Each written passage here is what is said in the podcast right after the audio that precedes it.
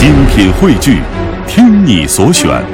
中国广播。radio.dot.cn，。各大应用市场均可下载。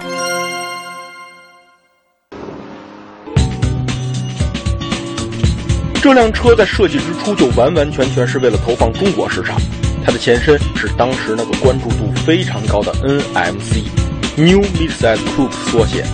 从名字上，我们就不难看出厂家对它的定位。上海大众基于 MQB 平台完成了对它的开发，而且赋予了它一个非常动感的外形。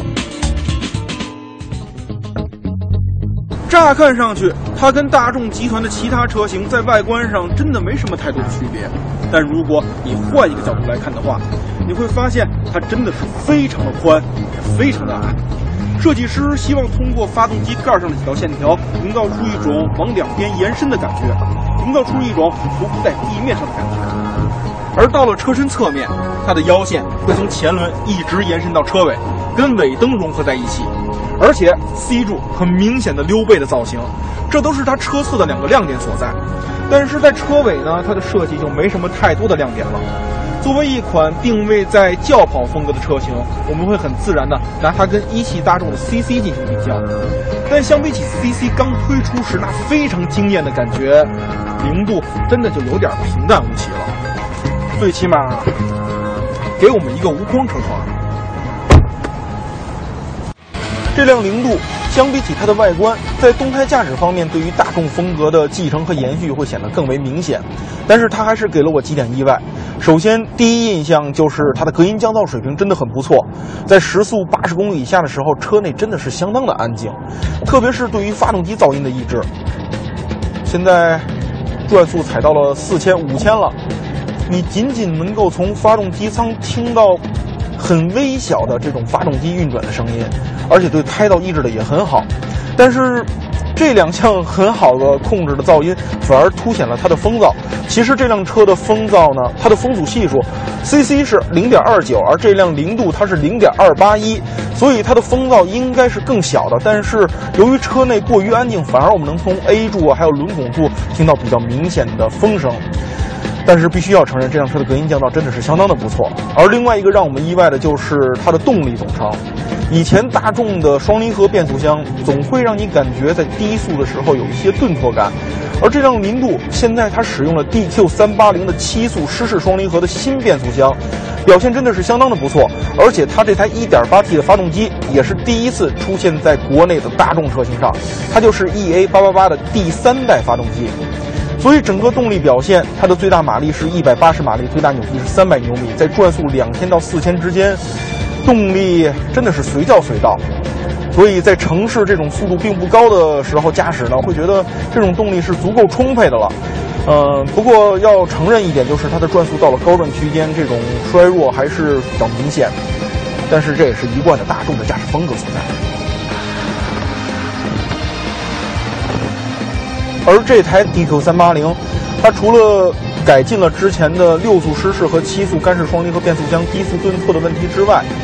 它对于双离合其他的优点还是延续的非常的好。换挡的平顺性还有换挡的速度自不用多说，它的换挡逻辑呢也跟之前的大众车型非常的相似。在 D 档模式下，它会呃很积极的把档位升上去，转速基本到不了两千转以上；而在 S 档下就会展现它很激进的一面。所以，熟悉大众、拆过大众的朋友会对这个变速箱呢，还是很容易上手的。另外，我觉得必须要提及一点，就是零度是一款专门为中国打造的车型，它一上来就给我们带来了第三代的 EA 八八八，还有就是这台 EQ 三八零的这样一套动力总成，我觉得真的是充满了诚意。这套动力总成的表现，我觉得是相当出色的。从实测的七点五四秒的零到一百公里每小时加速成绩就可以反映出这一点，它真的要快过很多的二点零 T 的车型，这足以证明这台七速湿式双离合变速箱的高效率。在其他一些跟驾驶有关的细节方面，大众也没有让我们失望。首先，油门踏板的调教依然非常的线性均匀，而且能够更好的通过油门踏板的开度来控制发动机转速还有变速箱档位的变化。它并不像之前的一些大众车型那么的沉稳，或者应该说是木讷，它会变得更加的灵敏一些。虽然这个变化看似不大，但是对于驾驶员跟车辆更好的沟通是有很大帮助的。而另外它的刹车踏板也同样如此，是线性均匀的表现。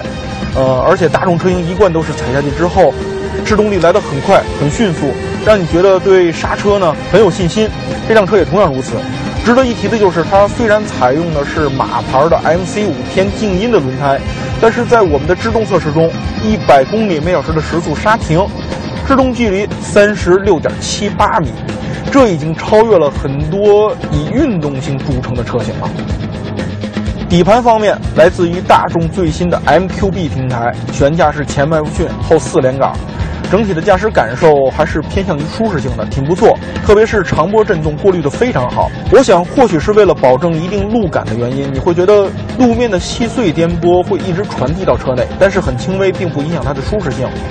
但是这辆零度呢，它在面对突然出现的颠簸的时候，比如减速带，比如路面上的大坑的时候，车身通过很干脆。但是呢，悬架的震动过滤会让你觉得有些生硬，这一点呢就不是那么的理想了。这样做的好处就是，对于在弯道中悬架对于车身侧倾的抑制会非常明显，能够给驾驶员足够的信心。毕竟考虑到它轿跑车的定位，这样的设定还是挺合理的。转向也是大众一贯的手感，均匀细腻，而且它的力回馈也要比奥迪的车型真实了很多。虽然它的指向谈不上多精准，但是在保留轻松驾驶的风格的同时，也能够给你很好的掌控感。只是这个方向盘的尺寸，其实我觉得，如果整个盘幅再小一点，或者是握起来再粗一点的话，视觉上看起来就要协调更多了。这个方向盘除了它的粗细跟大小不太匹配之外，其他方面我觉得都挺好的，包括新的造型的按键，还有平底的设计，以及黑色的钢琴烤漆，质感很不错。据说它的设计师为了营造出想要的感觉，中间这一块都是从国外进口来的。而它的内饰风格相比起上一代的车型，比如 CC，比如速腾，能看出想要摆脱那种古板的风格，包括这种不带对称的空调出风口，包括向驾驶员一侧倾斜的中控台。但是我们依然不能说它富有活力，或者说很有新鲜感的感觉。同时，在内饰上，我们看到这辆车的配置是非常非常高的，包括无钥匙进入和启动、胎压监测什么的，呃，自适应巡航、自动远光、交通标志识别、疲劳驾驶，然后车道保持这些安全系统，还有这些便利性设施都是一应俱全。下面我需要到后面看一看它溜背造型的 C 柱对它的后排头部空间是否有所影响。到了后排，能够看到它的顶棚有一个很明显的挖空的处理，但即便是这样，头部空间也受到了影响。如果我完全坐直的话，你看我的脑袋是可以直接顶在顶棚上的。不过腿部空间还算是不错的，四指多的一个腿部空间。作为一辆前驱车型，它的地板有一个非常大的隆起，有一掌高了一个隆起，我觉得是挺难理解的。坐三个人的话，空间就会受到影响。而且这上面其实有一个小的储物格，在上面还有一个 USB 接口，这点倒是做的相当不错。放下这个中央扶手，我就要继续聊聊它的宽度问题了。这个中央扶手真的很宽，枕上去挺舒服的。但是对于我这个身材来说，它会侵占我右腿的一部分空间，所以我会觉得腿部右腿会有点顶。另外呢，它整个后排的座椅很柔软，包裹性也特别的好。但是如果它能做的再宽一点点的话，我们看这边啊。它的中间这个凹陷呢，对于我这个宽度来说有一点点窄，我会觉得有一些架起来的感觉。如果能够做的再宽一些的话，对待我们这些胖人就更加友好了。后备箱也属于比较规整的类型，达到了四百八十五升。虽然数据上没有速腾的五百一十升那么出色，但是较大的开口和比较宽敞的空间，在日常使用中都是足够便捷的。在未来，大众的命名方式也会产生一定的变化。像我们在广州车展上看到的零度都是三三零 TSI，就是我们今天试驾的 1.8T 版本。而今天这辆试驾车，可能是由于试驾车的缘故，并没有在车尾体现出三三零的字样。而至于 1.4T 的版本，高低功率分成了二八零和二三零两个字样。这个数值其实是对于发动机扭矩的一个近似值。早在奥迪的时候呢，大众集团就在命名方式上动了心思，像三零三五、五零五五。而现在依靠发动机扭矩，数值变得更大了，是不是看上去动力也会显得更加强劲呢？那与其这样，你不如叫做一七九八 TSI，是不是显得动力会更加强呢？回归正题，其实零度试驾完之后呢，各方面表现都很不错。它的操控、它的这种乘坐感受、它的内饰、它的外观还有配置都挺好的，唯一的悬念就是价格了。预售价十七到二十六万，说实话，顶配二十六万，我觉得还是挺大胆的。所以，到底它的竞争力会怎么样，还是依靠上海大众来给我们解答吧。